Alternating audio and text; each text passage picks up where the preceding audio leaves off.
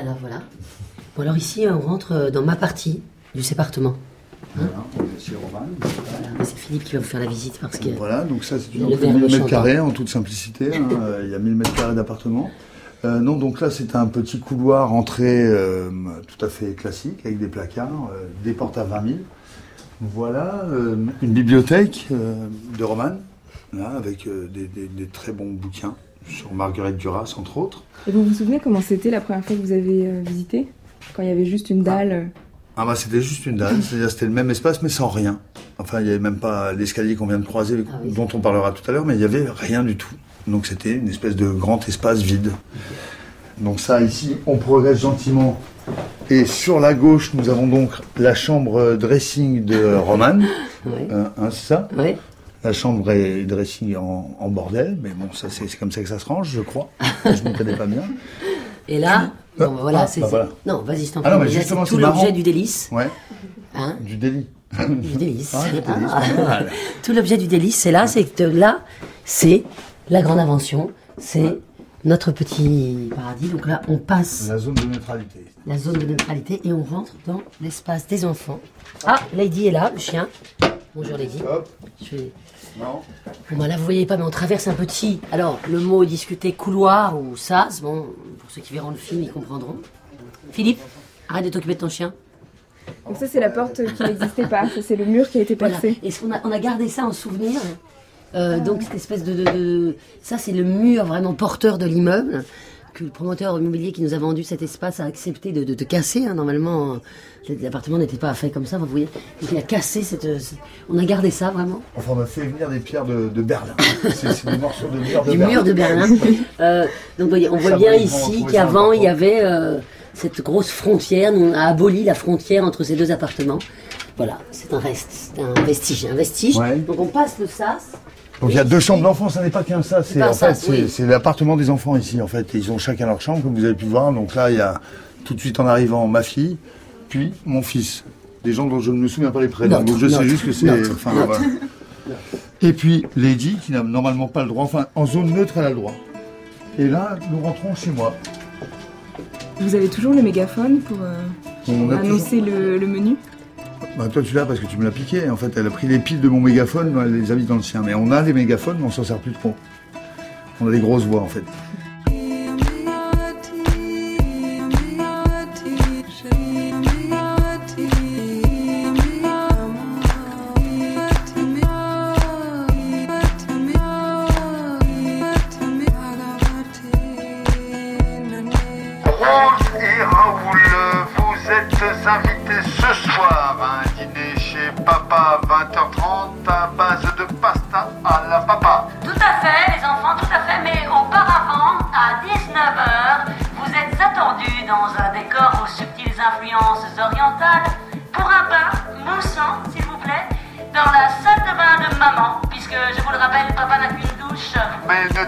Pas trop dans le bain, dans cette baignoire marocaine aux influences euh, multiples, car ce soir il y a dégustation de glace. En effet, j'ai actuellement dans mon frigo des magnums, j'ai bien joué, joli coup, joli coup les glaces, mais quoi de mieux pour les déguster que de venir face au soleil couchant sur la terrasse panoramique de maman?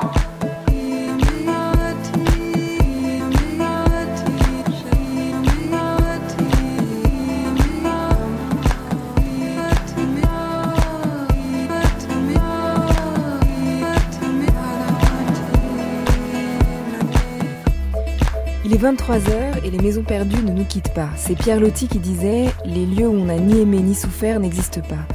La maison d'enfance existe, on y a aimé, parfois souffert, ça a été la première. Elle était notre corps, même battement, un cœur, des pensées, on avait tout rangé dans des coins. Les maisons perdues ressemblent à des paradis perdus, un corps fantôme. Elles ne s'éloignent jamais vraiment, elles sont là. Plus tard, on rêve de dessiner des portes qui n'existent pas dans nos appartements d'aujourd'hui pour ouvrir sur ceux d'hier.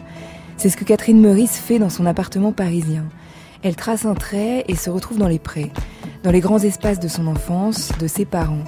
C'est un jardin, il y a un arbre centenaire qu'on appelle Swan, donc quand on va jouer c'est du côté de chez Swan. Les parents sont les gardiens de tout ce qui est fragile, du vivant, quand dans le paysage arrivent d'affreux lotissements. Les parents de Rose et de Raoul, eux aussi dans la vraie vie, ont dessiné une porte qui n'existait pas, carrément, concrètement, dans le mur en béton. Romane Boringer et Philippe Rebaud allaient se séparer, mais la famille continuait à exister, donc si la maison disparaît, comment on fait? C'est un sépartement, un nouvel appartement à Montreuil où nous sommes aujourd'hui. Il y a donc deux côtés, celui de Romane, celui de Philippe, reliés au milieu par la chambre des enfants qui peuvent donc jouer côté maman ou côté papa. Tout est raconté dans leur film qui mêle cette vérité à la fiction et qui s'appelle L'amour flou. Une maison qui n'existait pas encore existe maintenant. C'est un paradis gagné et pas perdu. Une porte qu'on a osé dessiner et qu'on a osé percer.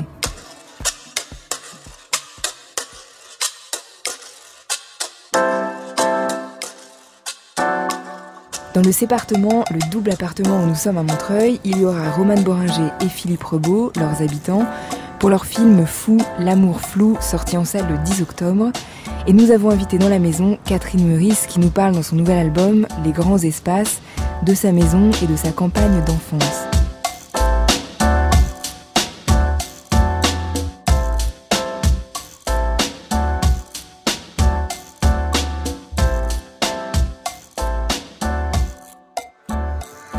Et alors finalement Ouais, les dîners sont meilleurs de quel côté?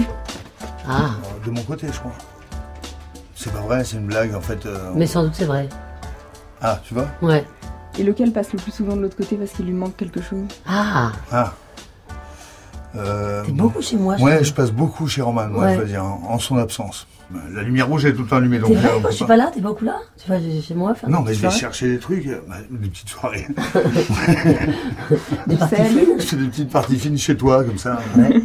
On est bien dans ce sas, non On va peut-être rester debout dans ce Ouais. On tient à combien? On tient à 6, 7. Non, mais il est bien, regarde, je sais pas, il y a bien un sûr, truc. bien sûr. Catherine Maurice, ça fait penser aux portes que vous dessinez, vous, euh, pour euh, ouvrir sur d'autres euh, espaces, cette porte Ah oui, qui n'existait pas. Le début des Ah oui, oui, c'est vrai, oui, oui, ouais. oui, c'est vrai, c'est vrai. Mais alors là, ça n'ouvre pas sur les prés, ça ouvre sur un bordel. Mais, euh, mais c'est, euh, mais Comment ça Tu veux dire, excuse-moi, c'est mon appart que tu trouves en Un bordel bordel, mais c'est un très beau mot, bordel. Ouais. J'ai vu qu'il y avait Ouais. des, des beaux bouquins. des- Il y a un vrai euh, Basquiat qui vaut très très cher. Ou, euh, Ouais, un Basquiat Ah, on vietnamien, qu'on qu'on- qu'on a fait faire par Basquiat, mais au Vietnam. D'accord, d'accord, ouais, c'est ça. On l'a pas reconnu, parce que moi je connaissais sa gueule, mais il avait pas du tout la même gueule. Ah ouais, c'est ça. Voilà, non, non. Non, non, Oui, je constate. On a aussi En un fait, Klimt. Catherine, a- je vois ce que tu veux dire. C'est beaucoup plus vivant chez Philippe. Mais moi, j'ai Non. pris la partie opposée. Quand on est arrivé ici, moi, j'ai pris le parti de la magie du rangement. C'est-à-dire, il n'y a plus rien. Le- le- Il n'y a le pas vide, plus rien. Si je peux me permettre, il n'y a pas le plus rien. hein. On n'a peu. pas vu ton Non, dressing, non. mais. Alors évidemment, j'ai l'air moins euh, cultivé, euh, j'ai l'air... euh, Non, mais mes bouquins sont tes bouquins, tu peux les prendre quand tu veux. Moi, j'ai fait un grand vide intérieur. J'ai gardé euh, très peu de livres. Alors Philippe, euh, évidemment, on dirait qu'il habite là depuis 60 ans. Et moi, ça fait beaucoup plus. euh, Ben, T'as une décoratrice, toi. ouais. Contrairement à moi, où je me suis auto-décoré mon appartement. Donc voilà, on voit bien que chez moi, c'est... c'est- Mais bon, j'ai- j'aime bien cette espèce de, de, de vide intérieur. On sort du sas? On sort du sas, On sort du sas, ouais. Hein, Ils sont bien, les enfants. là. Donc là, on va monter sur la terrasse de Roman. Bah alors euh, oui, moi, parce que moi, j'ai, euh, contrairement à Philippe qui a un, qui un souplex, un miniplex, moi j'ai un duplex. Donc euh, là, une fois que cet espace est, dépassé, c'est en haut que ça se passe, comme dirait mon fils. Donc cuisine, salon et une petite terrasse. Oui, oui, oui, oui, oui, oui, oui, oui, j'ai cette chance, j'ai cette chance. Voilà. On a perdu Philippe Rebaud pas? On perd souvent Philippe Rebaud, faut faire attention. Hein Il couche Ah, le chien, il couche le le. Alors là, on a un beau tankerville sous les, sous les yeux. là. Il y a plein de culottes qui sèchent. Des, des- voilà, des pantalons, des torchons, des, une vraie famille. Regardez les petites culottes. Alors voilà, vous voulez qu'on enlève le... le... Moi j'appelle ça un tankerville. Un, un tankerville, bravo, bravo. Vous voulez qu'on enlève ce tankerville Il gêne? Ah, il nous gêne pas Non, non, c'est beau, c'est beau. Je voulais vous faire écouter un- une petite euh, archive, c'est la voix de Pierre Bergougnou.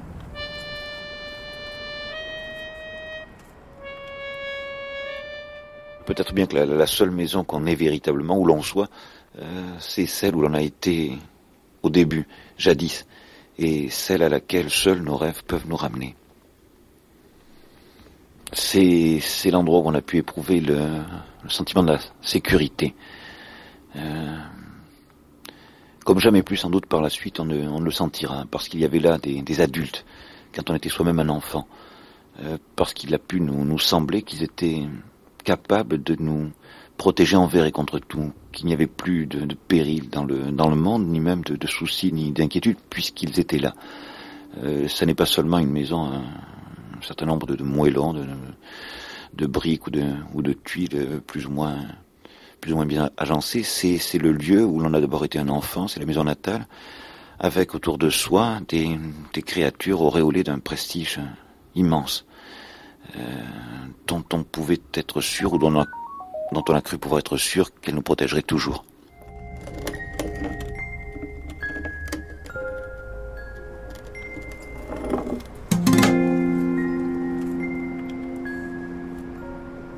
Vous vous souvenez de vos maisons d'enfance, à vous Ah oui, moi, Philippe je me souviens très bien. Oui, oui, moi je suis, je suis né au Maroc et j'ai une maison d'enfance euh, voilà, dont je me souviens très bien parce qu'en effet, c'est ce qu'il dit, c'est surtout j'étais sécurisé par mes parents. En réalité, la maison a moins d'importance parce qu'après on n'a pas arrêté de déménager. Moi, jusqu'à. Il y a pas. Enfin, je passe mon temps à déménager finalement. Mais je m'en souviens très bien. Vous voulez que je la décrive ou pas? Elle existe encore? Elle existe encore, certainement. Oui, oui, elle est à Casablanca, au Maroc. Euh, je- J'y suis retourné en 2008 euh, et je l'ai vue. Elle m'a paru beaucoup plus petite que ce que j'avais en tête, évidemment. euh, mais voilà, elle, s'ouvrait sur un grand jardin avec plein de chiens, parce que mon père recueillait les chiens errants. Au Maroc, il y en a plein, donc on avait une meute de chiens. Et après, on arrivait comme ça. Sur la gauche, il y avait la cuisine euh, avec euh, des, femmes qui travaillaient pour nous, enfin avec nous d'ailleurs, parce que c'était moins colonial que ça en a l'air. Et puis il y avait un grand espace au milieu qui était le salon, et puis on montait des escaliers. Là, il y avait les chambres, il y avait ma chambre, la chambre de Fatima qui, qui était ma nounou, et la chambre de mes parents qui sentaient la gitane et mes parents. Et vous y retournez souvent, en pensée, Euh, dans cette maison-là Ouais, non, non, non, non. enfin, elle fait partie de moi. J'y j'y retourne pas. Enfin, j'ai pas une nostalgie dingue. Je, je suis pas très attaché à la pierre, par exemple. Je sais bien que c'est des symboles, quoi. Voilà. Je suis attaché à, à tout ce que me racontent mes parents, mais voilà. Et vous, Romane Boringer, vous vous souvenez de Alors c'est marrant parce que je, le, le- le témoignage me, me fait un, un drôle d'effet. Euh, c'est sans doute que euh, moi je pense que j'ai vécu l'inverse. Alors moi ça me fait très drôle d'entendre euh, ça. Je pense que justement j'ai dû manquer assez cruellement, je pense, jusqu'à un certain âge. Parce qu'après, bon, je vais pas vous raconter ma vie. mais Après, quand mon père a refait une famille avec une maman et tout ça, j'ai eu cette, euh, cet endroit de, de l'enfance, ça, mais c'était un peu tard et je pense que les racines, euh, moi, je n'ai pas eu ce genre d'endroit, donc je pense que j'ai été assez insécure. À l'inverse, je comprends très bien ce qu'il veut dire, mais je pense que justement moi, je n'ai pas eu l'endroit où les adultes étaient sereins et sécurisants. J'allais quand même un peu d'endroit en endroit. Je, parle ça de la toute petite enfance, hein, de 0 à 5, qui est quand même assez fondatrice. Et du coup, euh, ça me trouble énormément le témoignage. Je pense que j'ai manqué de ça, sans doute, et que je voyais donc des adultes qui, à la place d'être sécurisants, étaient plutôt euh, un peu euh, émouvants et un peu pas inquiétants, c'est pas, pas comment dire, comment on peut dire. Inquiéturisant. Hein Inquiéturisant. non, mais euh, non, pas inquiétant, c'est pas le mot, mais non, plutôt, je dirais, euh, non, moi, je n'ai pas du tout l'image de la maison d'enfance, euh, je n'ai pas du tout l'image du lieu où on se retrouve euh, sécurisant. Donc, moi, c'est plus des êtres qui étaient sécurisants. Bon, évidemment, dans mon cas, c'était plutôt mon père, c'était sa présence, c'était comme une maison, quoi. Enfin, c'est un radeau. euh, euh, on s'accrochait un peu l'un à l'autre comme ça, puisqu'on était deux, en tout cas assez assez longtemps. Euh, du coup, pas de mur, pas de maison, pas de pas d'endroit comme ça. Plutôt des endroits très mouvants. Et c'est vrai que j'ai l'habitude de dire, même si ça fait un peu euh, mytho, mais c'est la vérité. Euh, même encore maintenant, à, à mon grand âge, le seul endroit sécurisant, vraiment sécurisant pour moi, c'est par exemple les théâtres et tout ça. Alors je pense que c'est vraiment très lié à mon enfance quand je rejoignais par exemple mon père quelque part et qu'il était là et que du coup je pouvais l'entendre travailler, exister, être et que j'étais pas loin tranquille. Donc aujourd'hui, ces endroits seraient mes maisons d'enfance. C'est un peu bizarre et ça fait un peu saltimbancos mais c'est la vérité. Mais cet endroit, ce lieu, cette maison où on se sent protégé par les adultes, Ouais. et ce paradis gagné, c'est un peu ce que vous avez créé ici avec euh, Ouais. cet appartement. Alors je pense justement que notre, pour des raisons sans doute très différentes chez Philippe et moi, mais notre frénésie, en tout cas chez moi, je vois bien que ma frénésie a, a conservé ce, ce, ce, ce centre, ce ventre sécurisant à tout prix, c'est-à-dire même dans notre séparation, cette frénésie à inventer cet endroit envers et contre tout, euh, vient sûrement de du, manque que j'ai dû en éprouver à un moment donné très très petite, un pas après. Hein. Encore une fois, je dis après j'ai eu une maman euh, d'adoption qui, a ouvert euh, tout son monde à moi et tout ça, donc ça c'était merveilleux. Mais je crois que les fondations, ça, ça arrive un peu plus tôt et qu'on est un peu après fragilisé là-dessus. Et voilà, je suis sûr que l'invention de cet appartement, de ce sépartement, vient d'une incapacité à envisager, enfin, d'une volonté de les sécuriser à tout prix, peut-être, oui, sans doute. Catherine Meurice, dans l'album Les Grands Espaces, la narratrice, vous êtes dans votre maison d'enfance à la campagne. C'est vos parents qui vous disent Tu vas voir, c'est une chance, la campagne, à vous et votre sœur. Et les parents sont super importants euh, là parce que c'est la maison, mais c'est surtout les parents qui sont le gardien de, de cette maison, ce qu'on est en train de construire, et eux-mêmes ont perdu leur maison d'enfance. Oui, c'est ça. Je suis née dans une petite ville à Niort, mais j'ai euh, grandi à la campagne parce que mes, parents ont acheté une, ruine, une ferme en ruine dans les Deux-Sèvres. J'y suis arrivée quand j'avais 7 ans. Et donc la maison d'enfance, je l'ai vue en train de se construire. En c'était un chantier. J'ai grandi dans un chantier et j'ai vu les, les, les, murs euh, se monter, les, les, vieux murs être réparés. J'ai vu les arbres se planter euh, et j'ai vraiment vu ce travail se, se faire. Et en effet, j'ai vu mes parents à l'œuvre en fait. Et, ça, je crois que ça m'a marqué. J'ai beaucoup observé, j'ai parfois participé, il m'est arrivé de faire quelques toitures et j'ai jointé quelques murs, mais j'ai surtout vu, euh, j'ai surtout observé. Je crois que cette observation, elle se retrouve dans le cœur de mon métier aujourd'hui. Hein, je suis dessinatrice et et, euh, et, en effet, les, mes, parents étaient le, les, les, garants, enfin les, les, bâtisseurs en fait de cette de cette maison. Euh, il y avait une maison, mais il y avait aussi un jardin, un très grand jardin. Vraiment, je crois qu'il n'y a pas que la maison. D'ailleurs, dans l'album Les Grands Espaces, je crois que je parle peut-être plus du jardin euh, ou des prés, enfin de la nature, que du minéral en fait, que des que des, des pierres et euh, de la maison. On la voit se construire en arrière-plan, mais le jardin est presque plus important. Mais le jardin, c'est encore un espace clos. C'est euh, voilà comment euh, comment est-ce qu'on rêve dans ce jardin, comment est-ce qu'on grandit à l'intérieur? Et est-ce qu'on rêve à l'extérieur? Qu'est-ce qui se passe quand on franchit la, la, clôture? Et, et, voilà, je, je joue comme ça avec cette notion de jardin qui est un, paradis. Enfin, étymologiquement, c'est assez semblable. Et pour, euh, oui, pour en revenir à ce que vous disiez, en effet, mes parents ont perdu leur maison d'enfance. Euh, ils ont tous les deux vécu dans deux très grandes maisons. Euh, les parents de ma mère s'occupaient d'un château dans les Deux-Sèvres. Euh, qui recevait des colonies de vacances des enfants, voilà, chaque été, etc. Donc ils s'occupaient du jardin, de, la cuisine, etc. ils attendaient les, gamins euh, chaque été. C'était ma mère a grandi dans cet environnement absolument formidable et vraiment très joyeux. Et mon père, du côté de mon père, il y avait une maison de famille, pour le coup une très très belle maison dans la Meuse, euh, des pierres de taille, de, de, de, enfin une maison qui, euh, c'était notre seule destination de vacances. On passait toutes nos vacances avec ma sœur, euh, les vacances scolaires dans cette belle maison, et c'est resté euh, vraiment, enfin c'était le, c'était le château de Versailles, c'était le Louvre, c'était tout quoi. Et je réutilise ces, ces souvenirs euh, et pour pour faire les, pour écrire les grands espaces ces deux maisons, ces deux grandes maisons hein, apparaissent à la fin du bouquin et je crois que dans mon livre, j'essaie de, de, de, de, me débrouiller. De, en fait, mes parents m'ont transmis une certaine nostalgie. Euh, l'attachement aux vieilles pierres, justement ces grandes maisons qu'ils ont perdues, ce chagrin qu'ils ont eu après la perte la de leur narratrice demande c'est quoi la nostalgie et je crois que c'est ça, ça qui répond c'est un truc de vieux. C'est un truc de vieux, ouais.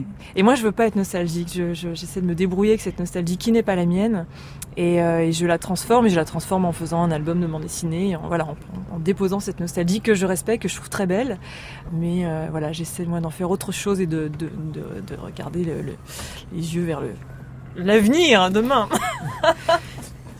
Vous dessinez des portes qui n'existent pas, vous aussi. Oui, le livre s'ouvre euh, sur cette ouais, porte que, que je trace dans au crayon sur parisien. le mur dans mon appartement parisien. Et ça, c'est vraiment un. un j'ai dessiné littéralement un, un manque. J'étais très frustrée au, à l'époque où j'ai commencé à réfléchir à ce livre. C'était euh, en 2014. J'avais voilà commencé à réfléchir à qu'est-ce que je voulais dire sur la campagne. Au début, c'était un. Je partais dans, vraiment dans une veine très euh, critique, très pamphlétaire, très Charlie Hebdo. Je voulais vraiment me voilà me payer les pesticides, etc. Machin. Parce qu'à l'époque, je faisais des, beaucoup de pages sur la ruralité dans Charlie qui faisait rire euh, Cabu, Volinsky, etc. On me disait, mais vas-y, vas-y, fais un livre là-dessus, continue, bon d'accord. Et, euh, et à l'époque, donc on, j'étais encore à plein temps à Charlie, j'ai quitté le journal depuis, mais et on bossait énormément, euh, énormément. Le journal allait pas bien. Enfin, je me souviens de vraiment d'une euh, d'un épuisement presque dans le travail, et je n'arrivais pas à quitter ma table de travail à, à Paris, et je rêvais de d'évasion, je rêvais de campagne, je rêvais de nature, et je rêvais vraiment de pouvoir ouvrir une porte et d'arriver dans les prés. euh, et j'ai dessiné ça, et cette scène a été dessinée il y a, il y a longtemps. Enfin, je l'ai en tête depuis longtemps, et je l'ai, euh, voilà, elle, elle ouvre, euh, elle ouvre l'album. et c'est en plus le, le- le- ce passage, enfin cette traversée euh, du miroir en quelque sorte, ça me permet d'entrer dans l'enfance. C'est-à-dire que mon personnage adulte pousse la porte, arrive dans un champ de tournesol, et on la voit disparaître dans le champ de tournesol, elle en ressort enfant, et le récit sur l'enfance peut commencer. Voilà. C'est magique la bande dessinée, on peut Ouais. tout faire. Ouais. C'est- extraordinaire. Mais vous, euh, l'histoire de la porte qui se creuse, euh, comme on l'a vu en bas avec le bout de mur qui reste, Ouais. euh, elle est concrète et elle est un peu folle aussi. Ouais, Qu'est-ce c'est- que- du coup, qu'est-ce c'est que ça a- hyper beau le, le- enfin, de- d'être à Catherine aujourd'hui, tout ça, enfin, ça fait sens vraiment. Qu'est-ce que ça a déclenché la rencontre avec cet architecte et cette possibilité tout à coup de se dire on se sépare, mais en fait c'est possible de creuser un trou dans un mur pour que les deux euh, continuent de circuler Ça, c'est grâce à lui, hein, parce que nous, on cherchait plutôt deux appartements sur le même palier, ou deux appartements dans le même immeuble, ou dans la même rue. C'est lui, euh, le, le- le promoteur. Nicolas dit- c'est- un homme qui achète des, des espaces dans Montreuil comme ça, puis qui après fait des petites copropriétés de, de il fa- il vend des plateaux, ça fait des petits lofts, voilà. Et euh, quand on s'est mis à, oui, évidemment, on pensait déjà, je trouvais ça formidable si on trouvait deux dans le même immeuble. Et il a été ému en fait par euh, le premier mail que je lui ai envoyé en Ouais. disant, je- on se sépare avec le père de mes enfants, mais on voudrait habiter pas loin. Ça l'a ému en tant que lui-même divorcé. Et le premier jour où je l'ai rencontré, il a dit j'ai autre chose à vous proposer. Il a déplié sur. Moi, je pensais à vous faire avec Monsieur Century 21, enfin un type qui allait me donner des brochures. Il avait dessiné avec ses mains et tout ça. Il a ouvert les plans sur la table. Il a passé la nuit à. Il dit moi ce que je vous propose, euh, ce qui me paraît beaucoup plus. C'est, vous y gagnerez en espace, en fluidité, tout ça. Donc c'est vraiment lui qui a eu cette idée. Moi, ce que ça a déclenché chez moi vraiment de très net, c'est que tout ce qui était euh, chargé de nostalgie, de mélancolie, tout ce qui était à venir et qui me paraissait très sombre, s'est éclairé. C'est-à-dire que euh, tout devenait une fête un peu dans cette histoire de partir mais ensemble. Il n'y avait plus cette notion de d'adieu quelque part, de, de, rupture euh, nette avec euh, la maison d'avant. Tout devenait vachement, je m'en souviens très très bien, tout, de, tout était moins douloureux quand même à déplacer, de se faire ses cartons quand on quitte une maison, euh, déménager, dire à Philippe est-ce que toi tu gardes ses bouquins, enfin tout allait dans le même endroit quelque part, même si on est séparés maintenant pour de vrai, hein, parce qu'il y a des gens qui disent non mais vous n'êtes pas vraiment séparés, si si vraiment, mais en fait tout allait dans la même direction. Ah oui, mais ça a changé. Comme ça a changé? Oh, mais ça y est, ils ont fait l'espace pour les enfants, regarde. Oh, voilà, je comprends les plans, regarde. oui, c'est- Là, c'est la porte de ton appartement. Ouais, voilà. oui, ok. Là, c'est ça en fait. Là, j'ai ma porte. Ouais. Et tout ça, c'est l'espace des enfants. À droite, ils ont maman. À gauche, ils ont papa. Oh, Oh, c'est trop. C'est bien. Non, mais ça marche trop bien. Oh, Bravo. mais quelle idée de génie C'est marrant parce que je le voyais plus petit, moi, le sas. Tu vois, quoi Le sas, là, cet espace-là. Je le voyais plus petit. Comment t'appelles ça Bah, un sas. Le sas Tu vas pas appeler ça un sas Bah, je sais pas comment t'appelles ça. Bah, un couloir. hein. Enfin, excuse-moi, un couloir, c'est un endroit où tu fais un pas. Pour aller d'un endroit à un autre, ça s'appelle un sas. Tu vois, j'ai fait ça, hop, ça y est, je suis de- c'est pas un couloir. Un couloir, tu coules. Là, on coule pas, on. Enfin, on s'en fout, de toute façon, appelle ça comme tu veux, mais un mais- couloir, un sas. euh. On s'en fout pas, c'est dégueulasse comme mot, un sas. Tu peux pas dire à tes enfants qu'ils habitent dans un sas, c'est un couloir. C'est... Dingue que tu me prennes la tête avec des trucs pareils. Tu sais quoi, ce mur, il vient dire ça. Il vient dire on n'est plus ensemble, donc tu t'occupes pas de mon vocabulaire, tu t'occupes pas de mes cheveux, tu t'occupes de mes dents, tu, voilà, tu t'occupes des enfants et moi aussi, Attends, ok tu veux que je te trouve la définition du sas? Tu veux Non, que je te ça dise va, ouais, attends, je cherche.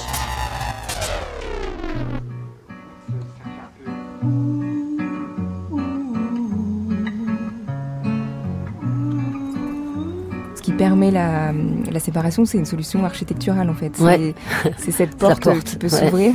Et c'est cette idée que finalement, euh, on peut se séparer de mille façons et que vous avez vraiment inventé la vôtre. Et, et- et- Mais surtout, on peut même dire qu'on peut ne pas se séparer en réalité. Non, mais c'est vrai, c'est Mm. c'est ça que ça raconte. C'est dire, c'est nous, on se sépare, notre couple se sépare, mais en réalité, la vie continue et, et on peut ne pas se séparer. On peut, je sais pas comment, comment S'agglomérer on les uns peut- les autres. Oui. En fait, c'est une idée communautaire du truc, mais c'est de dire, bah, la vie continue. Il n'y a pas. Moi, j'aime pas les obstacles, j'aime pas les choses qui se ferment, j'aime pas les choses radicales comme ça, où tout d'un coup, il faudrait être euh, rentré dans des normes ou dans des cadres. Donc voilà, pour, pour garder de la fluidité. Donc euh, voilà, c'était une façon de se séparer fluide. euh, mais en fait, on n'est pas séparés puisqu'on se parle tous les jours. Mais, mais surtout, ça n'est pas un problème. On n'est pas obligé de répondre à l'injonction de quand vous vous séparez, vous parlez plus et vous passez des gosses par la chatière. Donc nous, c'est ça, c'était ça l'idée. L'enfantière. L'enfantière. Ouais, ouais. Mais il y a le personnage euh, justement du directeur d'école Ouais.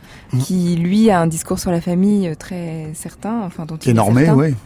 et qui est normé. Ouais, normé. Et pour lui, euh, enfin, il représentait quoi ce personnage? Pourquoi La Pourquoi norme. il- Hmm. Non, mais pas sans. En tout cas, la Lui- contradiction. Oui, oui, bon, après Ouais. ça, c'est le... Mais en gros, on le sait, a- on vit dans un monde où on, on donne des normes et il faut, faut les tenir et les gens ne réfléchissent plus. D'ailleurs, on dit, bah, tu nais, on te dit, bah, c'est comme ça, hein, quand tu te sépares, tu, voilà, faut faire euh, un truc propre. euh, alors que, en fait, la norme, si tu réfléchis bien, elle sert à rien. Enfin, voilà, ou en tout cas, tu peux inventer tes propres normes. Enfin, et surtout ne pas inventer des normes, je sais pas comment dire, en fait. C'est pour ça que c'est Roman qui parle parce que moi, je, je, je suis pas très synthétique. mais si.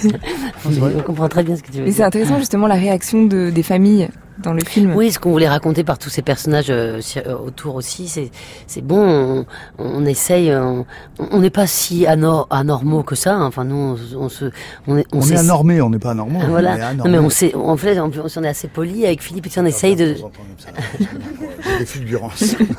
on essaye aussi de.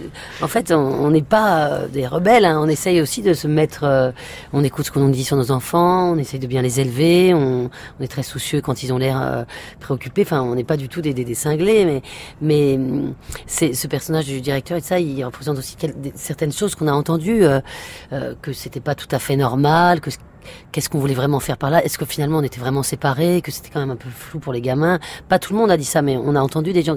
Donc on voulait aussi, euh, voilà, représentation, re- euh, trouver une représentation de, de, de, ce qui est, euh, de comment on essaye d'être des gens bien pour nos enfants, mais tout en suivant quelque chose d'assez instinctif qui nous pousse à nous dire qu'il y a une autre voie possible que ce qu'on entendait à l'époque. En plus, je dois vous dire que le, le film, on l'a beaucoup tourné pendant les élections et que et que c'était l'époque du retour de, de- de- en force de, de, de François Fillon. De, c'était- hyper euh, flippant quand même. Et du coup, tout est. Je pense Enfin, maintenant tout va mieux. Hein. on est content parce que maintenant il y a le président Macron et tout ça, et c'est vraiment beaucoup plus cool. passé. Président, Non, voilà, tu il y m'entends, je c'est cherche un manière poste. aussi de se, se- positionner dans la dans la vie. C'est une maison assez particulière euh, dans la mesure où deux frères ayant épousé deux sœurs ont fait construire euh, deux maisons, une grande maison euh, avec deux parties symétriques. Ce qui fait que euh, ma, tante était la sœur de ma mère, mon, oncle était le frère de mon père. Il y avait donc deux maisons où chaque pièce correspondait à chaque autre. hein. C'est-à-dire que la salle à manger euh, a trouvé exactement son pendant de, l'autre côté. J'ai écrit un texte là-dessus qui s'appelle Image pour une maison, pour raconter comment je rêvais beaucoup que j'habitais dans les deux maisons à la fois, et cette réduplication a eu certainement beaucoup d'influence sur moi. Philippe Solers, on ne le présente plus.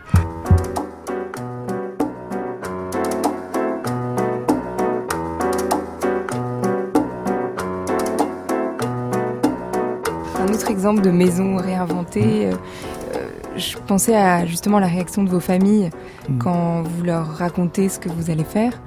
Euh, on se demande comment déjà vous avez écrit ces scènes-là, à quel point elles sont écrites, parce que par exemple la discussion avec votre père Philippe Renaud Ouais, ouais. est assez euh, assez forte ou lui il est un peu, il- ça l'inquiète un peu. Ça inquiète un peu, oui, mais je, je l'inquiète un peu depuis très longtemps. Donc en gros, c'est ça qui l'inquiète.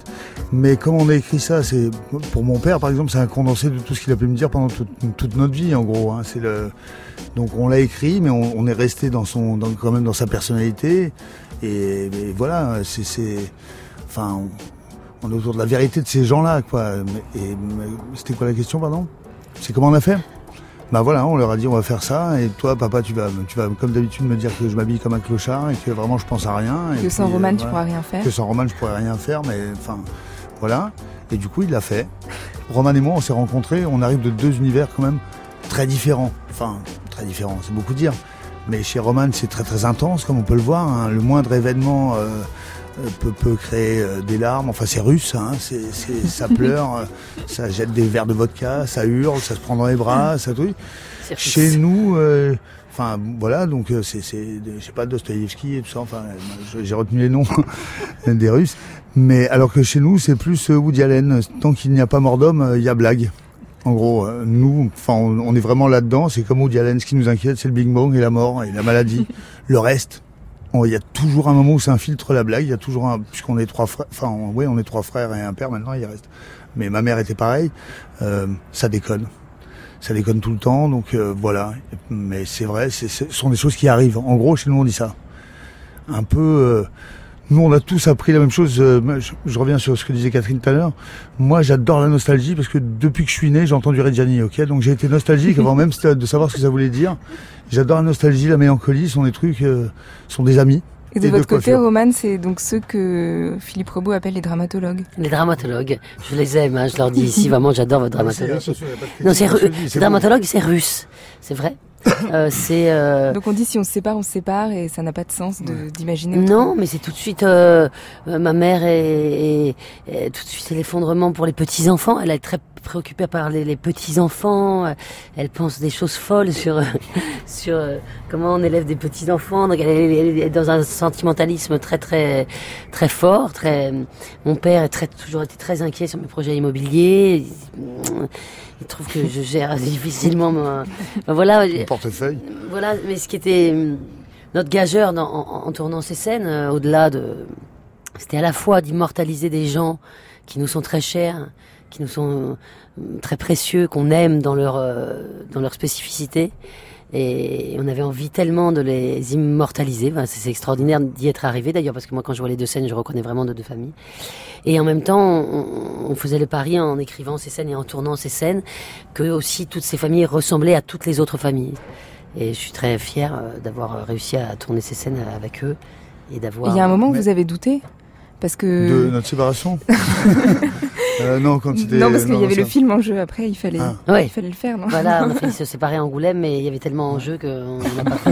Enfin, se séparer, se, se Non, mais vraiment parce que- on Pendant- séparer, tous les Pendant soirs. le film, euh, est-ce que parce que vous de, de faire le film, je veux dire douter, Ouais. douter du film parce que c'était quand même rejouer des choses qui Ouais. n'étaient pas forcément euh, toujours euh, super agréables à revivre, j'imagine, ou en tout cas.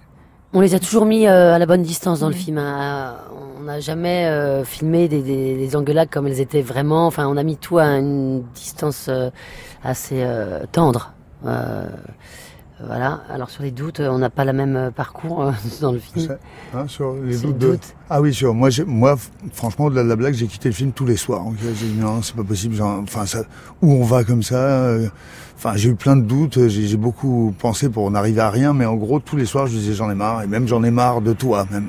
Tu vois que tu viennes me parler du film tout le temps, tout le temps, tout le temps, et t'es là, truc. Donc moi, je l'ai quitté, mais je suis revenu tous les matins. Un lâche, quoi. Et est-ce est-ce qu'il y a des situations que vous avez imaginées pour le film qui après se sont posées dans la vraie vie? Tout à fait, carrément.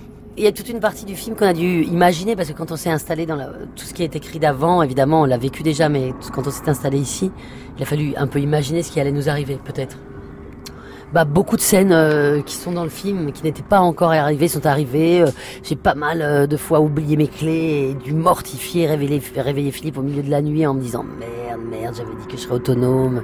Je suis une grande femme, j'ai 45 ans, je dois pouvoir me débrouiller toute seule. Il y a eu des scènes où je hurlais dehors pour réveiller Philippe, pour le réveiller. Après, Et effectivement, elle m'engueule après quand je l'ouvre la porte. Elle fait mais putain, ça fait une heure que je t'appelle. Voilà. Il matin, y a eu bon, voilà, euh, c'est- la scène du double dîner, c'est arrivé, qu'on prépare le dîner en même temps. euh, pour les euh, enfants sans- Ça, c'est arrivé après, oui, c'est ça. arrivé après, la- voilà. la- la- Euh, et puis, pour un rapport à ce qui est de l'intimité, intimité, oui, il est arrivé d'autres Ouais. choses par la suite, assez Bah, proches. la rencontre avec le redresseur de store pour être, pour être assez proche de la rencontre que j'ai eue avec euh, ton fiancé. Ouais. Un matin, en allant chercher des céréales chez Roman, je tombe sur un type en caleçon. Ce qui, moralement, aucun choc, c'est juste de voir un type en caleçon quand tu t'y attends pas. C'est, enfin, voilà, et du coup, ben, très civilement, on s'est dit bonjour, bonjour. Voilà, euh, mais tout ça, enfin, on, on savait très bien que ça allait ressembler à ça. Enfin, Vous avez- Il y a une suite? Enfin, j'ai- j'avais commencé quelque chose que je n'ai pas fini ou pas? Un Est-ce classique. que est-ce que c'est le moment où, où vous chantez? Ah, Ah. oh mon Peut-être. Dieu. Comment on fait une version karaoké? Je sais pas beauté. Attends, attends, Je je, sais pas. je- je cherche ça. Moi, je fais ce que vous voulez.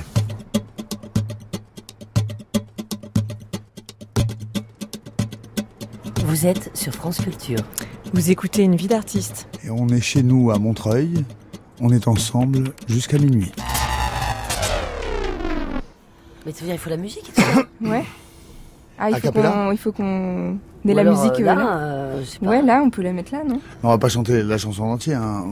Épargnons ça aux auditeurs. Ah non, mais ouais. Et Bah, c'est c'est Delpech. c'est Michel. Mais est-ce qu'on peut y arriver, tout Michel Delpech qui est divorcé.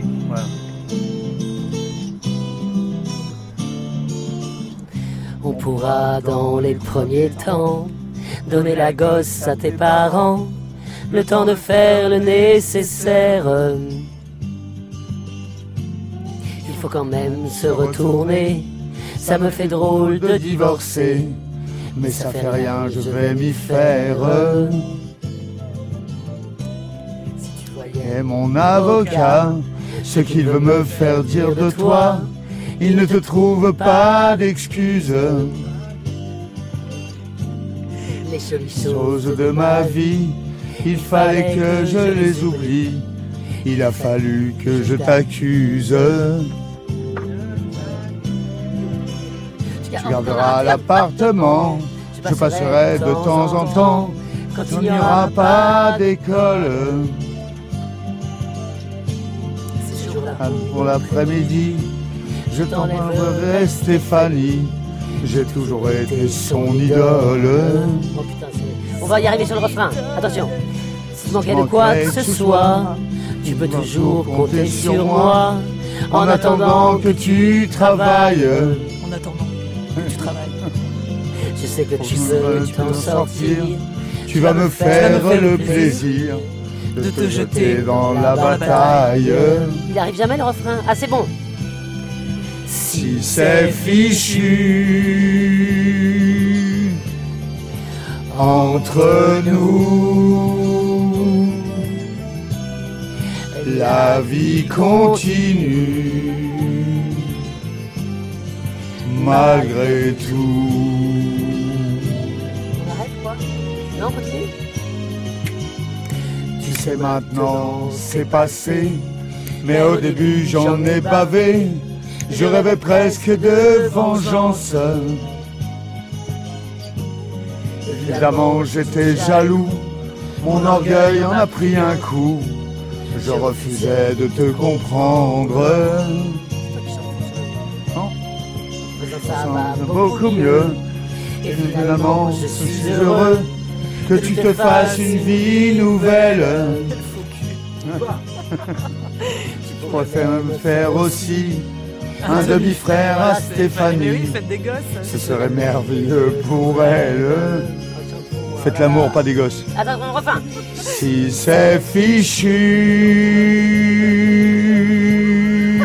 entre nous, la vie continue malgré tout. Ça a dû faire très très Merci. mal aux oreilles à part l'intervention de Michel Jonas, non Non Qu'est-ce qu'il en pense, notre ingénieur du son Mal aux oreilles un peu, non Non, il trouve ça Ça dépend. bien. Il y a pire. On a eu Aurélien alors dans les chœurs. Alors Aurélien, Aurélien, Aurélien, Aurélien tu veux témoigner de cette Ouais. porte ouverte? Parce que nous aussi, on a, on a du coup, on a, on a creusé une fausse porte sur cette terrasse, une porte qui ne nous sépare pas des Auréliens qui vivent à côté, qui sont dans notre film. Alors Qui Aurélien, sont les vrais voisins. Qui sont dans notre vie. ils sont vrais, regarde. Nous tous, ils s'appellent vraiment Aurélien. Nous, on est un peu une extension de leur folie, en fait. C'est-à-dire que c'est. Vous avez créé autour de votre foyer solaire, tout ça, des, des choses autour, et on est un peu une Voilà. extension. C'est notre extension. C'est une extension du domaine de la hutte, comme on dirait. Ah Allez préparer celle-là.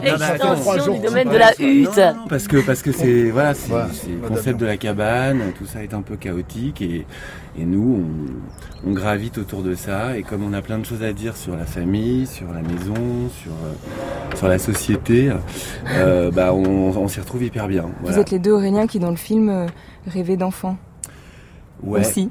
Ouais, disons que nous aussi on réfléchit à comment faire famille euh, autrement quand c'est pas possible pour nous.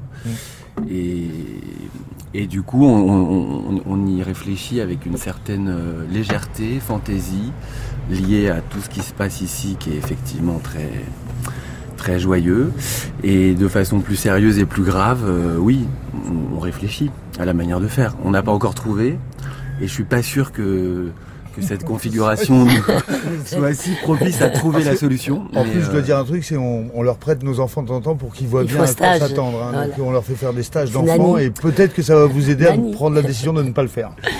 Arrête de dire ça. on verra, t'aimes on tellement verra. enfants. Eh oui, j'aime tellement mes enfants. Et vous avez participé à l'écriture? Bah un petit peu. En fait, nous, on a été très impressionnés euh, parce qu'on avait euh, une idée de leur projet, comme ça, ils nous en parlaient, et puis on a reçu un scénario qui était quand même déjà très abouti. Enfin, et on a été très impressionnés en fait par cette efficacité dans l'écriture, par cette euh, ce côté très affûté de la langue.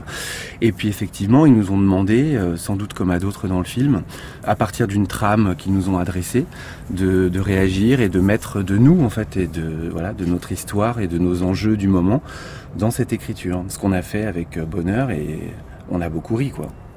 Depuis cette terrasse à Montreuil, on va peut-être partir à la campagne, dans la verdure. Et ça, c'est la voix de Renoir qui parle de sa maison d'enfance.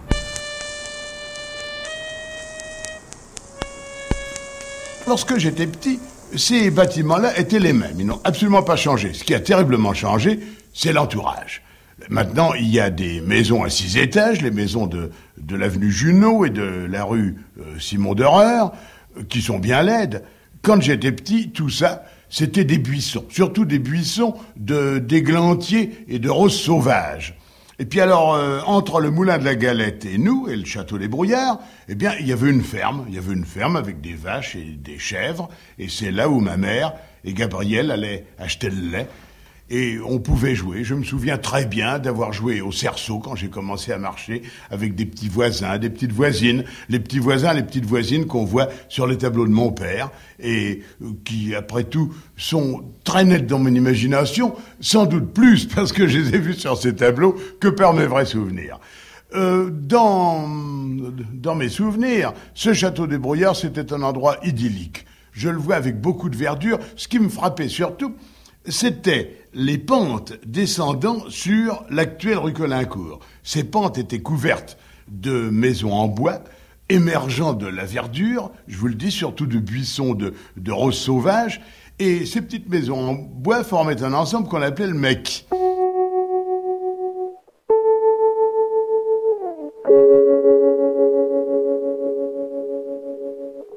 Catherine Meurice, dans les grands espaces, il y a la définition du jardin. Étymologiquement, le jardin signifie l'enclos, le paradis. Dedans, il y a l'agréable, la sécurité, le nourrissant, le spirituel. Vous avez aussi grandi dans un maquis, enfin votre maquis à vous? Oui, oui, oui, dans les fourrés, dans les buissons. Je me retrouve un peu dans ce que dit Jean, euh, Jean Renoir. C'est marrant. Euh, euh, oui, oui, et j'étais un peu obligée de jouer dans les herbes pas très hautes parce que les arbres, les grands arbres n'existaient pas encore parce que je, ils étaient juste plantés. Il fallait attendre. qu'ils deviennent centenaires. Moi, j'avais qu'une hâte, c'est que les arbres deviennent énormes, comme au château de Versailles, en fait. Je voulais des marronniers centenaires, des chênes centenaires. Bon, il fallait que je patiente, et évidemment, quand on est gamin, on patiente pas.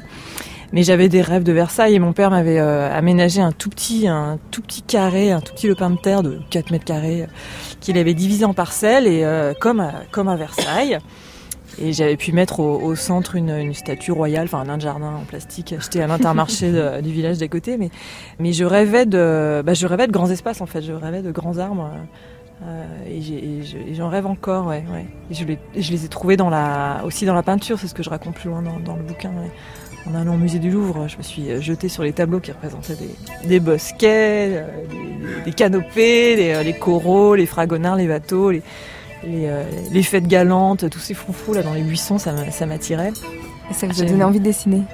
Et oui, alors quand on est dessinateur, on dessine depuis toujours. Enfin, disons que quand on est enfant, on dessine dès le départ, puis après, certains s'arrêtent de dessiner, d'autres continuent. Et les dessinateurs qui font, leur métier, euh, qui font du dessin leur métier, ont continué. On sait pas trop pourquoi. Non, j'ai toujours dessiné gamine. euh, je dessinais vraiment de tout, de tout. euh, et mais c'est vrai qu'à vers 10, 13 ans, 10, 12 ans, quand je suis allée au Louvre, que j'ai découvert ces tableaux, euh, surtout la peinture romantique qui m'attirait, donc vraiment très très foisonnante, très euh, luxuriante. Oui, ça m'a donné envie de peindre comme ça, ouais, ouais, ouais. ouais. Et euh, j'ai eu un, un accès de romantisme, comme je raconte dans les grands espaces. J'étais folle de, de Giraudet, de Hubert Robert, je- voilà, euh, même de Delacroix. euh, euh, et et c'est vrai qu'il y avait une fougue dans ces tableaux, et puis et beaucoup de sentiments aussi hein, qui, me, qui me parlaient. Et puis le- la peinture romantique, c'est l'éveil de soi, enfin c'est la, la conscience de soi dans la nature. C'est, euh, euh, il y a une, on parlait de, de mélancolie, il y, a, il y a une mélancolie dans ces tableaux, et euh, mais cette mélancolie, elle est, elle est, elle est dite et à la fois elle est adoucie euh, par la nature en fait. Donc c'est ça qui est, euh, qui est intéressant. Donc, euh, euh, donc je, voilà, j'étais attirée par ça. Ouais. Et avant même les tableaux, les plantations, elles sont littéraires. Oui. Dans cette maison, il y a le rosier de Montaigne. Oui, ça c'est drôle. euh, mes parents ne sont pas, euh, ne sont pas des, des, des intellos, enfin ou des universitaires, mais il y avait des bouquins à la maison. Et euh, enfin, je veux dire par là que je les ai plus souvent vus travailler la terre que bouquiner, mais quand même ils lisaient. Et en effet, ils avaient, euh, enfin, ce sont des, grands sentimentaux, je crois. Donc, euh, dès qu'ils pouvaient attraper une petite bouture euh, par-ci par-là d'un grand écrivain, ils le faisaient. Et par exemple, quand mes parents ont visité la, maison de la tante Léonie de Proust à Illier-Combray, ben, il y avait une rose qui sortait d'une haie. Et puis ma mère m'a dit non mais cette rose, elle était là pour moi. Elle me, elle me tendait la main. C'est Marcel Proust qui me tendait la main. Beaucoup Proustin dans les grands espaces. Ouais, ouais, ouais, il était déjà présent dans la légèreté, et là je voilà, je, je poursuis. C'est un ouais. livre peut-être proustien, euh, en toute proportion gardée, mais et, euh, et voilà donc il y a le rosier de Proust à la maison. Euh, Quand mon père s'est déplacé en, il y a très longtemps pour un, un boulot en Dordogne, il a visité la tour de Montaigne comme ça avant de rentrer à la maison. Puis un très beau rosier qui court sur la tour de Montaigne, mais hop, il a fait une petite bouture comme ça discretos. Et puis bon, on a le rosier de Montaigne à la maison, on a le figuier de Rabelais. Enfin, à chaque fois, mes parents ont, euh, je sais pas si c'est vrai ou pas, mais on s'en fiche. On se dit que c'est vrai. On imagine que euh, Montaigne a respiré ces roses-là quand il euh, quand il dictait ses essais. Que ou même on a un rosier de George Sand que Sand a dû euh, tailler ce rosier. Bon bah là, on, nous on l'a aujourd'hui sous nos yeux. Mes parents avaient besoin de ce rêve-là et, j'en ai besoin aussi. Et je trouvais ça drôle d'en parler. Donc c'est vrai que les plantations dans la dans la maison où j'ai vécu euh, gamine, il y a des plantations euh, littéraires, voilà Montaigne, euh, Rabelais, etc. Il y a des plantations familiales parce qu'on a aussi des, des rosiers ou des plantes qui font penser aux grands-mères, aux grands-parents. Il y a des encolis qui ont été plantés parce que les pétales des encolis rappelaient à mon père la robe d'une grand-mère qu'il avait en velours violet foncé, etc. Et il y a un rosier centifolia qui a été donné par le père de ma mère, enfin son père, etc., etc. Et il y a aussi les plantations euh, calendaires, enfin celles qui, euh, qui disent un peu comment on doit vivre euh, une année euh, à la campagne. Il y a les plantations, les personnages qui disent quand elles fleurissent on doit planter les patates, etc. Enfin voilà, donc je- je- j'aime bien être entourée de... Et en arrivant sur cette terrasse, vous avez remarqué la vigne de Romane Boringer Oui, qui est, un- qui est mal en point. ouais, ouais. Je suis fascinée par ce que raconte Catherine parce que vraiment j'ai j'ai une malédiction avec, avec tout ce qui est vert et plantu. Non, mais là, il, a, le mildiou, ça arrive. Hein, Non, non, mais je suis arrivée sur cette terrasse c'est- et je me suis dit, sacrée saloperie, le midi, ouais. Et je me suis dit, tiens. Et donc j'ai été acheter ce pied de vigne. Le gars m'a dit, euh, alors là vraiment pour faire un, crever un pied, un pied de vigne, il faut se lever de bonne heure. Et euh, il a crevé de il a euh, dès le dixième jour. C'est épouvantable. J'avais un autre projet moi, mais qui, qui- qui est très, je sais, c'est c'est moche. Je me suis dit ok, il faut assumer aussi ces, ces, manques et de ça. Et je me suis dit que j'allais faire une terrasse entièrement euh, artificielle. En plastique. Avec que des plantes Ah en ouais, plastique et ah de ça. ouais. C'est pas, je sais, c'est pas, mais au moins c'est beau. euh, Mais qu'on arroserait quand même. hein. Enfin, on, on je avait sais un pas, thème, c'est faire arroser pour que les je vois que maintenant il y a beaucoup de fausses plantes très belles et tout ça. Je dit, et si je faisais entièrement un thème euh, un peu kitsch, quoi. Voilà. Mais là, la vie n'est pas morte. Et quand vous étiez petite, Catherine Meurice, vous jouiez à Pierre Loti. Oui, oui, Ah. oui. Enfin, je ne connaissais pas encore Pierre Loti. euh, J'ai découvert plus tard. C'est drôle je joue à. Pierre non, mais avec ma, ma sœur, qui a, qui a deux ans de plus que moi, on, on collectait des, toutes les, tous les trucs qu'on trouvait dans la terre, parce que donc là, mon père retournait les pierres, les machins pour, euh, les- pour construire la maison.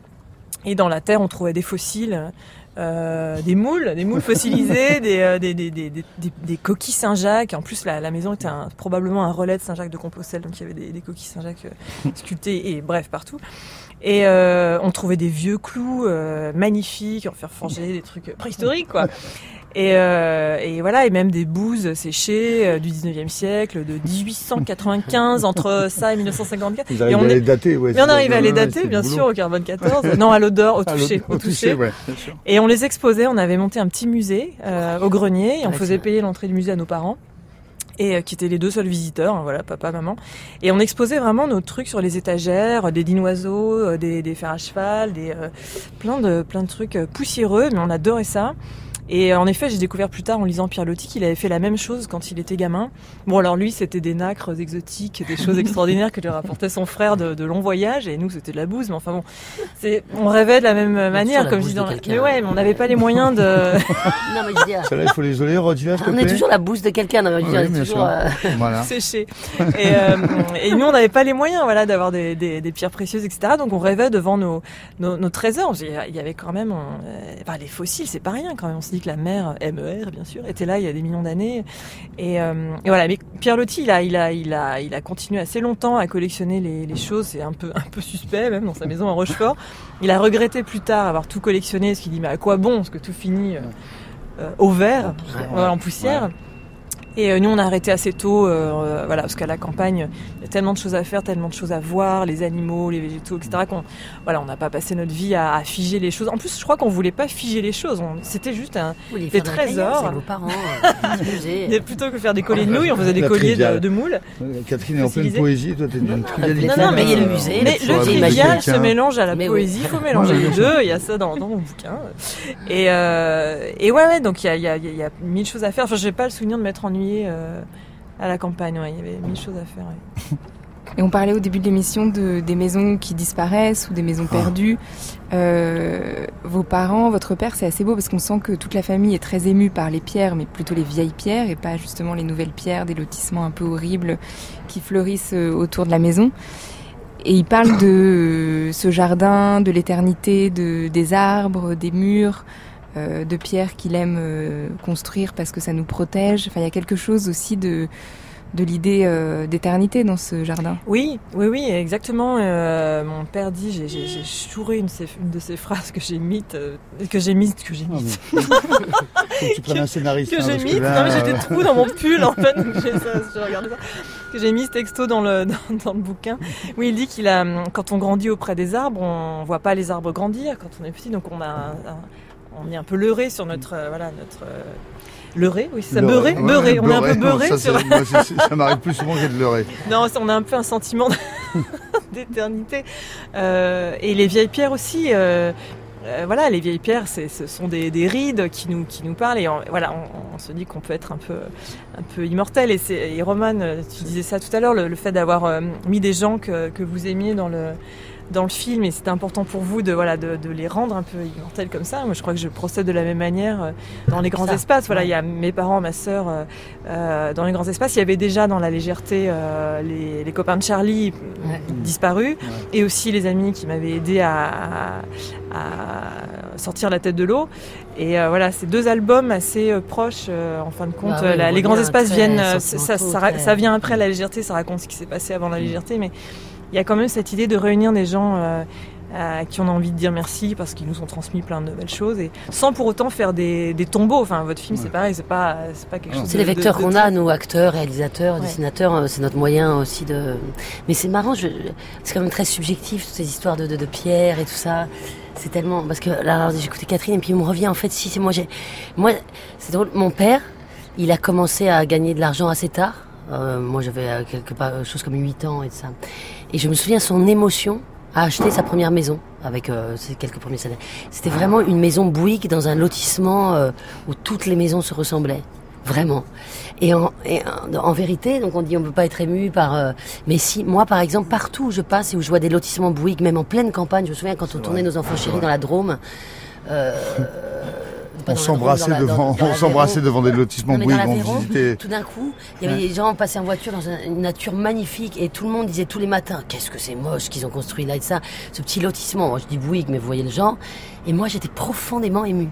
Et je me souviens de mon père euh, ému par sa première propriété, quoi. C'est-à-dire c'est le premier truc qu'il pouvait acheter. Donc euh, ému par, vous savez, donc les, les maisons, ces maisons-là, elles sont toutes complètement les mêmes. Et elles sont délimitées par des petits, par des petits de- de- rangées de lauriers qui euh, viennent d'être plantés quand on arrive avec les fils électriques qui dépassent, et la vieille douille et pas et donc mon père qui, qui- qui regardait euh, ces lauriers pousser petit à petit et qui petit à petit allait faire la clôture de, de notre maison. Et moi par exemple j'ai alors j'adore les vieilles pierres et tout ça, mais j'ai toujours une émotion folle euh, quand je croise un, un lotissement euh, Bouygues ou autre Ce que je veux dire par là, c'est qu'en fait, il existe le lieu de l'enfance, de la sécurité, et il peut Et puis avoir toute forme possible, bien toute- sûr. toute ouais. forme possible. Et c'est vrai que ces ouais. petits lotissements où tous les gens vivent les uns à côté des autres dans des maisons qui se ressemblent et ça me provoque une émotion. C'est vrai. Maintenant, j'y repense. Et- Mais au, au village où j'ai grandi, j'avais beaucoup de copines qui vivaient en lotissement et je les enviais d'une certaine manière parce que leur maison à elles était finie, Ouais. elles étaient faites, Ouais. elles étaient propres. Ouais. Et nous, avec ma soeur, on vivait dans C'est la poussière, dans le bordel, dans- et euh, C'était jamais fini, Et quoi. c'était jamais fini. Quand, tant qu'on parle des maisons, m'est Philippe revenu pendant qu'on parlait de tout ça, euh, une, enfin, une phrase de, de mon auteur favori qui Richard Brotigan. Donc je l'ai noté parce que si je la fais de mémoire, je vais la, je vais la pourrir. Vous allez voir, ça a un lien avec l'émission et avec ce qu'on est en train de dire après. Vous en ferez ce que vous voudrez. On est plus vieux quand le sang, les os et les muscles s'épuisent, quand le cœur sombre dans l'oubli, quand les maisons dans lesquelles vous avez vécu n'existent plus, et quand les gens ne sont plus tout à fait sûrs que l'époque dans laquelle vous avez vécu ait vraiment existé pour de vrai. Vous voyez le lien ou pas? Tout à fait. non, mais ça parle de tout ça, de, de ces nostalgies, de ces trucs. Mais c'est vrai que cette idée du temps qui passe, quand, enfin voilà, une maison qui a disparu, quand vous passez dans un quartier, vous faites Ah, dis donc, elle est plus à la barrique, bah, tu prends un sacré coup de vieux. Et après, ça emmène à l'autre étape qui est Ah bon, t'as vécu ici, mais ça n'a jamais existé. Donc voilà. Et vous, dans l'amour flou, vous inventez des nouvelles promesses aussi. Des nouvelles. Bah, euh, De, Il y a une de- scène de désalliance, par Ouais. exemple, où vous vous promettez. euh, de vieillir ensemble, mais sous une forme un peu, un peu bizarre, ouais. Il y a cette fameuse scène de désalliance. Veux-tu être mon ex-époux, mon Mm. ex-épouse pour le restant de ma vie? Ouais. Ouais, ouais.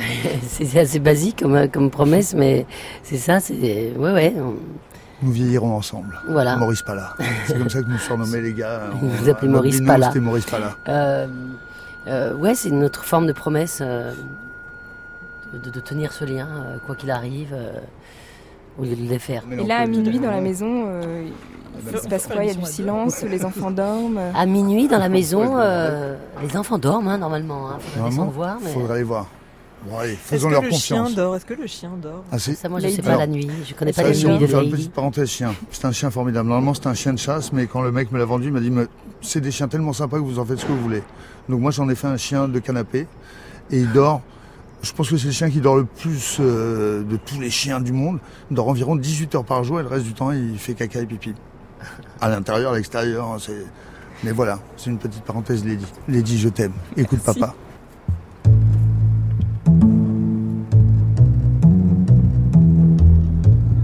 Romane Boranger ici présente. Acceptes-tu d'être mon ex-compagne, ex-épouse pour le restant de mes jours? Oui, j'accepte. À toi, attends. À toi. Et toi Oui. Philippe, Édouard, Nicolas Oui. Acceptes-tu d'être mon ex-épouse jusqu'à la fin de mes jours je l'accepte, même si je sens bien que ça va être une bonne galère, je l'accepte. Alors, euh, ben, le dernier serment, c'est Roman Boranger. Acceptes-tu d'être de m'être fidèle?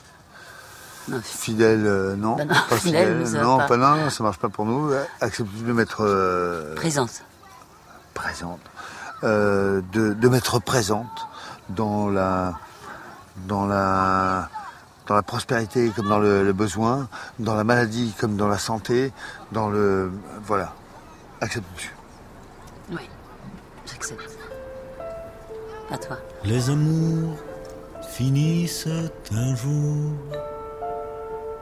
Les amants ne s'aiment qu'un temps. À quoi bon te regretter? Mon bel amour d'un été. Voici déjà venir l'hiver. Bientôt le ciel sera couvert de gros nuages plus lourds que notre chagrin d'amour. Les amours finissent un jour, les amants ne s'aiment qu'un temps. À quoi bon penser à moi? Il y a d'autres que moi. On sera parti de la maison perdue pour arriver à une porte à dessiner, pour créer de nouveaux paradis, nouveaux grands espaces à habiter. L'amour flou, le film de Roman Boranger et Philippe Robot est sorti en salle le 10 octobre. Catherine Meurice, son album Les Grands Espaces est aux éditions d'Argo. Avant la nuit, je dis merci à Inès Duperron pour la préparation de l'émission, merci à Delphine Lemaire pour la réalisation et à la prise de son, merci à Nicolas Mathias. Vous écoutez France Culture, il est presque minuit, dans quelques instants ce sera demain, ce sera dimanche et c'est l'heure des nuits. Pourquoi souffrir ou pleurer? Rien de nouveau sous le soleil, tout est tellement, tellement pareil. Il vaudra mieux désormais oublier comme on s'aimait. Les amours finissent un jour, les amants ne s'aiment qu'un temps, mais nous deux, c'était différent. On aurait pu s'aimer longtemps, longtemps, longtemps.